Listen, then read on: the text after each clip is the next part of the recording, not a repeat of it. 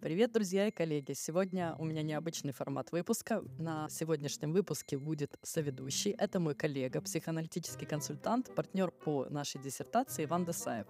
В скором времени мы с Иваном запускаем группу по адаптации к релокации. Точную дату и время проведения сессии мы анонсируем позже, но уже сейчас вы можете отправить свою заявку мне на e-mail, который вы можете увидеть на странице подкаста.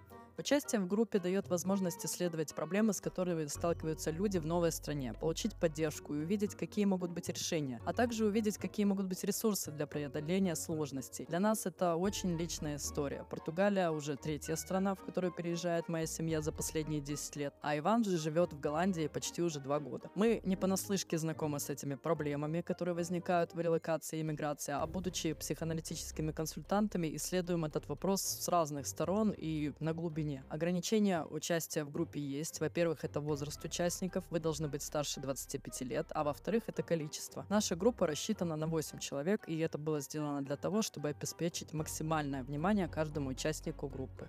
Присоединяйтесь! Прежде чем перейдем к теме нашего подкаста, я хочу э, рассказать, откуда взялось такое название. Вначале была идея назвать подкаст «Психоаналитик по соседству», э, как отсылка на неплохой сериал про психотерапевтов. Потом из-за темы, которую я сейчас исследую в рамках индивидуального и командного консультирования, оно трансформировалось в «Нарцисс по соседству». Однако мне показалось, что такое название несет какой-то негативный смысл и образ. Я как психодиночка притаилась со своими гениальными идеями, ну и при этом нахожусь поблизости, в общем общем-то, с нормальными людьми. Такой образ у меня ассоциируется с некоторыми известными ныне личностями, с кем я как бы не хочу иметь ничего общего. А, но вернемся к названию. Муж уже почти четверть века хорошо знаком с ордой моих гениальных идей и, конечно, со всем контекстом. Как-то уловил поток моего сознания и вербализировал его в эти два слова «поле нарциссов». Скажу честно, оно мне очень нравится, и половину названия, конечно, я считаю своей. А в то же время, как мне кажется, люди с нарциссическим типом личности или нарциссическими психическими травмами в нашем мире не такая уж редкость. Э, сразу хочу заметить, я противник наклеивания ярлыков на людей. Более того, никто не имеет права ставить какие-то диагнозы, наверное, кроме врачей-психиатров. А в этом выпуске я буду говорить не о людях с расстройством личности, что является психиатрическим диагнозом, а больше о нарциссической акцентуации, которая не обязательно связана с патологическими проявлениями. Многие люди могут иметь в себе черты нарциссизма и, в общем-то, никак не мешающие им их и их отношения. Э, моя задача предоставить структурированную информацию о том, что, что это вообще такое, да, нарциссизм. И меня очень воодушевляет идея поделиться размышлениями по такой обширной теме. А для меня это в своем роде, наверное, даже сублимация. Попробую рассказать о тех или иных аспектах нарциссизма, предварительно, конечно уже обдумав эти идеи, как они проходят через меня и как это влияет на меня, перевести в человечески понятный язык и в то же время очень надеюсь не свести все к примитивизму. Я надеюсь, Иван мне в этом очень поможет. А в этом выпуске мы расскажем расскажем, как формируется такой тип личности, какие есть особенности, какие, как и какие родители выращивают нарциссов, и о том, какие у них есть суперсилы, какие психологические защиты они используют, и что делать, чтобы стало ну, немножечко полегче. Иван, как тебе эта тема? Да, тема очень интересная, мне кажется, что она весьма актуальна, и ты упоминала про наклеивание лейблов, и мне кажется важно отметить, что лейблы не наклеиваются, потому что есть несколько степеней выраженности в психологии, и самая мягкая степень выраженности, она называется просто нарциссические черты, потом идет акцентуация характера, так называемая, это когда нарциссические черты выражены и могут причинять беспокойство носителю, и потом уже совсем идут э, отклонения. То, о чем мы будем говорить, это как раз и есть акцентуация характера. И это в целом ни в коем случае не отклонение, а просто выраженность черт. И мне было бы очень интересно узнать, чем тебя эта тема зацепила, почему именно нарциссизм ну, во-первых, это осознание и принятие своего типа личности в ходе долгой психотерапии. Понимание, почему я веду себя в разных ситуациях вот так или иначе, что мне мешает, то есть какие у меня ограничения, дало мне огромное поле для рефлексии. Ну, что я могу сделать по-другому, отталкиваясь от своих желаний и возможностей и понимая реальность вообще этого мира. Долгое время я пользовалась таким слоганом «можно сделать все, что ты захочешь». Да? С позитивной стороны это дает много энергии, как будто возможностей, а с негативной не понимая, что ты не всемогущен, при любой неудачной попытке ты скатываешься практически в депрессивное состояние и считаешь себя ни на что не годным, ну, по-другому как никчемным, да, можно сказать. Второй момент, работая уже два года с командами в качестве консультанта, пришло понимание, откуда такие запросы от лидеров. Сделать команду эффективнее, успешная трансформация, улучшить перформанс. Вообще обожаю это слово. А они чисто декларативные. А корень проблем обнаруживается в других вещах. А такие заявления основаны на преобладании в нашем мире нарциссических паттернов, на то, чтобы поразить других э, людей своей успешностью, там, эффективностью, трудоголизмом, а иногда и безупречностью. А что происходит с подчиненными и с командами в таком контексте? Они пытаются соответствовать. А когда это не твои цели, не твоя жизнь, куда это может привести? Ну и главное, последнее десятилетие распространение людей с нарциссическими чертами принимает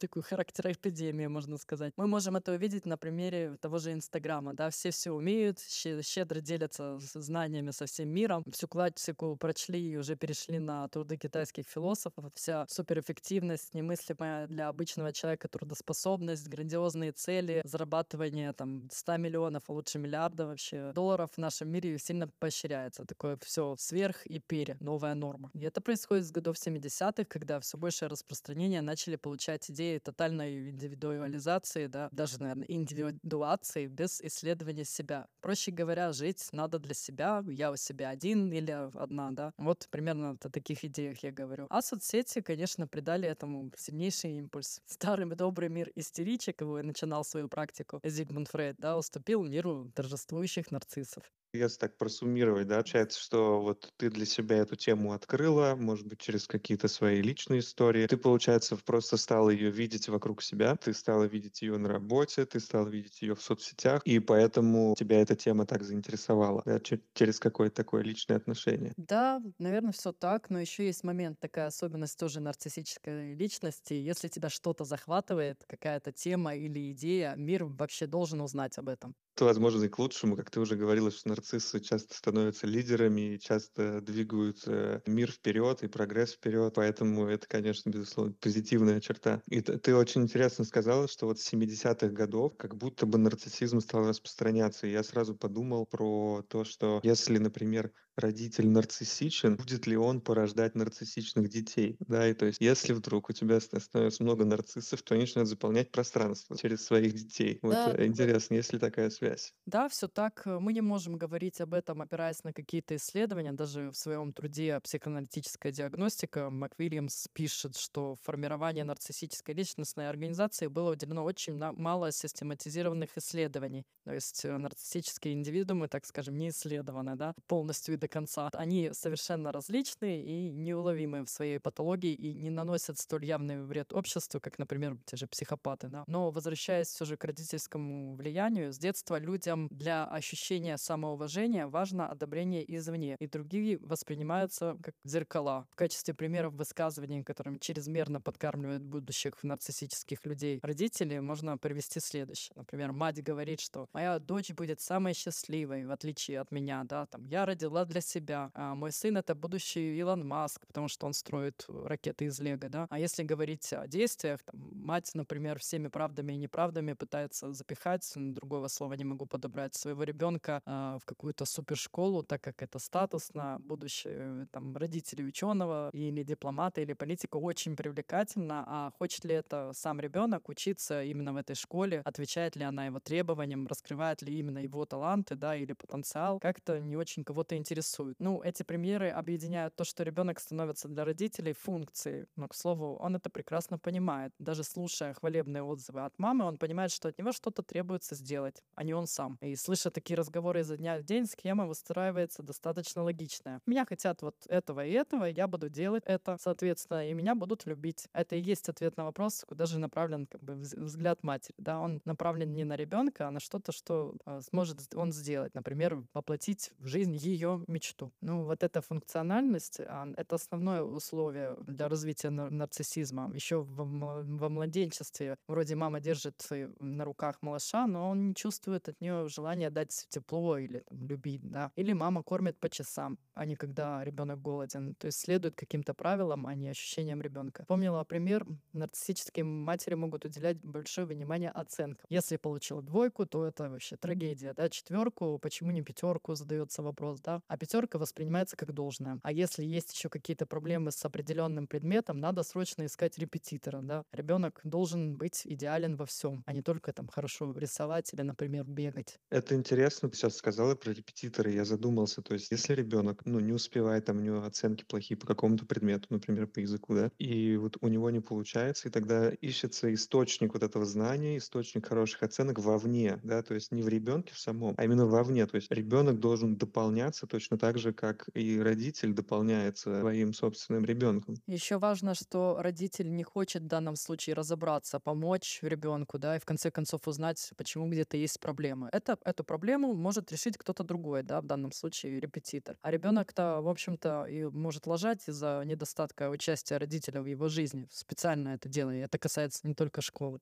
Мгм, мгм. Ну, а вот а если мы посмотрим, да, немножко, то есть ты, ты дала сейчас некоторое такое представление о том, как выглядит там родитель-нарцисс. А вот э, если вернуться к вопросу, в таком случае будет ли ребенок тоже нарциссом? То есть вот если он вот чувствует себя продолжением родителя, он чувствует, что любовь к нему условна, его любят только за хорошие оценки или за успехи, что с ним тогда происходит? Развитие событий может быть на самом деле разное, но при таком поведении мамы ребенок делает вывод, какой я есть, я не очень-то кому-то и нужен. И как следствие старается казаться лучше или кем-то другим. И ключевое слово «казаться», потому что, будучи, например, Леной, я не могу завтра стать Димой. И даже при очень старательных попытках до конца этот процесс завершить не удастся. Это делается просто для того, чтобы выжить. Нервная система это не анализирует, она, так скажем, воспринимает. И у ребенка выстраивается рефлекторное ответное поведение. Тот вопрос, что ребенок невидимый, и он не может увидеть себя в глазах других. Мгм. Ну и вот если, если мы вот сейчас поговорили про то, как формируются нарциссы, то, может быть, тогда ты сможешь рассказать про то, как нарциссизм проявляется, вот как из продолжения матери такого, ну, мне кажется, это все-таки крайний случай, да, может быть, мы, мы так для яркости приводим, но это, конечно, крайний случай. Но как из вот таких вот предпосылок из детства получаются э, люди, которые становятся лидерами там, или которые становятся инстаграм-звездами, как эти свойства трансформируются, когда человек взрослеет? Хочу сперва сказать по поводу нервной системы. Есть два важных обстоятельства. Первое — это отличное восприятие к невыраженным и невербальным состояниям других людей и к эмпатии. Не думайте, это не имеет никакого отношения. Но вот такой образовался супердар. Нарциссические люди понимают, что человек сейчас может испытывать и в каком он сейчас состоянии. То есть точно угадывает какие-то вещи на невербальном уровне. А теперь, внимание, вопрос, для чего им нужен такой дар. И, как вы, наверное, уже догадались, чтобы подстроиться под человека человека, понравиться ему и сделать, в конце концов, так, чтобы его полюбили. А второй момент у нарциссического человека, помимо невербального восприятия другого, есть еще одна особенность. Они склонны подавлять свою агрессию и не переносят враждебных особенностей других людей вот совсем. А, ну, то есть я говорю, я человек не конфликтный, все можно решить миром, да? А зачем вот эти всплески агрессии? А все почему? Мы возвращаемся к задаче номер один. Это понравится. Никому же не нравятся враждебные какие-то злобные люди. И это тщательным образом маскируется. И помните, помните, ранее говорила, что все средства идут в ход, да, что касается непереносимости враждебности других людей, это все туда же. Вот я смотрю на агрессивного человека и чувствую его враждебность, и начинаю испытывать агрессию к нему. Надо срочно все подавить, чтобы не показывать это. Но бессознательно все-таки это проявляется так или иначе. Вот, не конфликтные и ссорятся не любят, а сарказма в, нарцисс... в нарциссах очень много. И шутки такие, знаете, не самые добрые. А что касается простых человеческих отношений, то у такого типа личности функциональный подход мешает обзавестись длительными близкими отношениями. Это касается в том числе и друзей. Используя свои любимые защиты, к которым мы перейдем попозже, сперва нарциссы восхищаются человеком, но через какое-то время он выражает недовольство, потому что идеальный объект не восхищается им в ответ. А плюсы, конечно, тоже есть. Это, как правило, очень обаятельные люди, всегда готовые с кучей сил и энергии воплотить невероятные идеи ну, и замыслы какие-то, да, чего бы это ни стоило. И даже если если это вообще делать не хочется. Но, как говорится, надо. И собственные ограничения при этом отрицаются, потому что нет понимания, что у тебя есть какие-то ограничения, особенно в нашем успешном мире. Ты сказала интересную вещь вот про то, что у человека есть лимит. Вот. И это как раз не, не дальше, чем сегодня. Я читал статью об этом в Институте э, эколидерства, по-моему, ISPS. Вот. Там статья была такая, что современный мир, и в принципе это известная тема, это еще Бодрияр об этом писал, потом недавно я читал, когда мы с тобой диплом готовили, э, Бёнг Чоль Хана, э, «Общество усталости», по-моему, на русский, Burnout Society, по-английски книжка называется. А там он как раз говорит о том, что в современном мире люди потеряли, как бы, перестали быть субъектами, а стали проектами. Вот. И они становятся проектами сами себя. И вот если Бодрияр это подвязывал к тому, что система производства требует большей производительности, и а, парадигма «ты должен работать» была заменена на парадигму «ты можешь работать», я думаю, что просто это очень хорошо подходит под то, что ты сказала. То есть такое ощущение, что вот прям нарциссы прям попали в ту среду, в которой их нарциссизм может расцветать. Им говорят, ты можешь все, мама любит только за достижения. И вот это вот эта опасная комбинация, конечно, действительно становится порочным кругом. И ты говоришь еще про успех и стремление к нему. И это вызывает какое-то такое ощущение компульсивного успеха, да, это когда ты стараешься компульсивно что-то делать в попытке обрести вот эту любовь материнскую, которая так и не приходит. Да, и главный вопрос, тебе вообще это надо? Ты же не пластилин или там команда, да, не пластилин, с которым можно что-то сделать, подстроиться под мир, под культуру, компанию, там что-то еще. А где сам человек? Он остается невидимым. МакВильямс э, написала учебник, э, да, психоаналитическая диагностика. Этот учебник, он очень популярен, мне кажется, отчасти из-за того, что он, он, он довольно доступно написан. Что она сделала? Она разложила людей очень грубо, да, по каким-то типам, и она описала, что каждому типу соответствуют защиты. Вот. Я хотел сделать такой плавный переход и поговорить о защитах. Зачем нужны защиты вообще, что они дают э, человеку, какой набор защит характеризует нарцисса. В ходе нашей жизни мы испытываем в разных ситуациях неловкости, оказываемся в неприятных, унизительных ситуациях, порой даже стыдных, да, и, и переживаем вот эти все сердечные муки. Но нарциссические защиты везде сущи, так по сути своей. Жизнь вообще полна нарциссических ран, причем не только у нарциссических типов личности или у людей, которые страдают от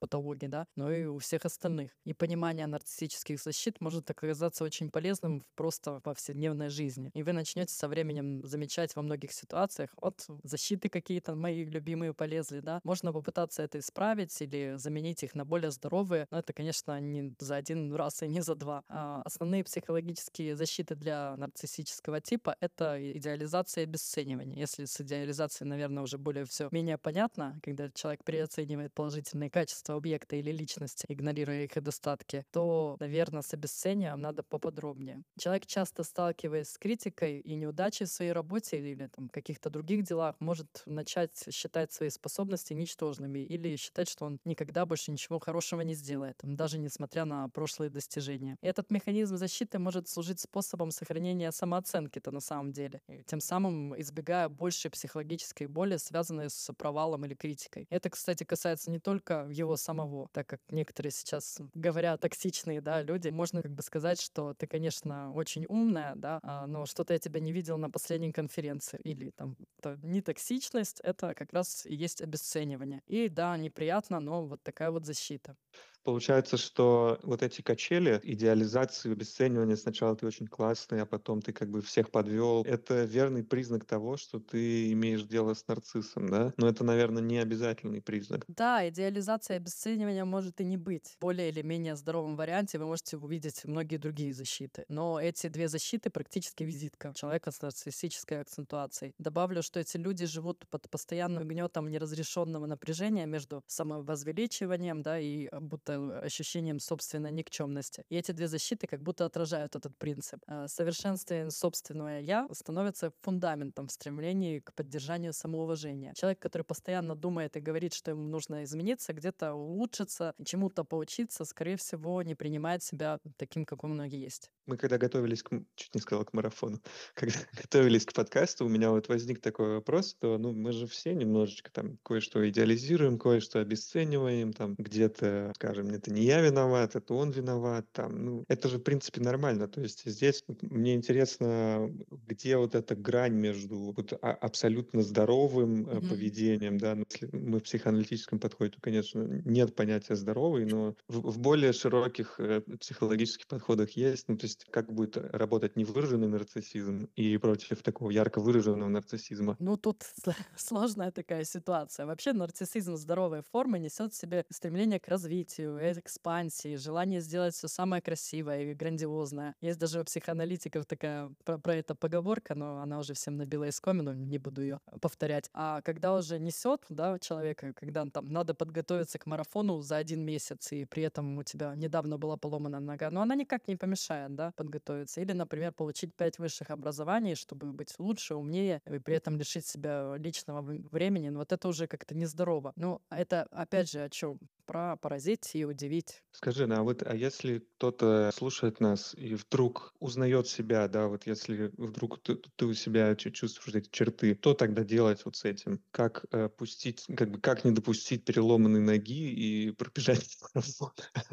Да, было бы полезно вообще остановиться и подумать, чего я хочу, а что я могу. Но парадокс состоит в том, что мир сейчас такой, что невозможно даже остановиться. Даже устраивая цифровой детокс, ты должен обязательно объявить об этом миру. Ты когда потребляешь какие-то продукты, вот там машину, да, ты везде пишешь, вот моя, вот моя машина, вот сфоткал я. Тут это получается какой-то продукт саморазвития, и вот и ты, ты как бы говоришь всему миру, я потребляю продукты саморазвития, потому что цифровой детокс, это ну, наоборот, да. ты отключаешься. А, а сложно, мне кажется, отключиться, потому что гаджеты — это наш портал туда, где мы не наедине с собой. Когда у тебя нет гаджета в руке, ты сидишь наедине с собой, получается, так, ты как бы должен встретиться с самим собой. Да, а это невозможно встретиться с самим собой. Как это? Ты, по сути, встречаешься с пустотой. Ой, такие уже тяжелые темы мы с тобой затронули. Пришло время прощаться. Спасибо тебе, Иван, за крутые вопросы и комментарии. И спасибо слушателям за потраченное время. Надеюсь, оно было потрачено не зря. В следующем выпуске мы обязательно вернемся к нарциссизму и подумаем, как сделать этот выпуск еще интереснее. Напоминаю еще раз про возможность заранее записаться в группу по адаптации и релокации, где мы с Иваном будем ведущими. Смело пишите на мой email, я готова ответить на все ваши вопросы. Пока-пока.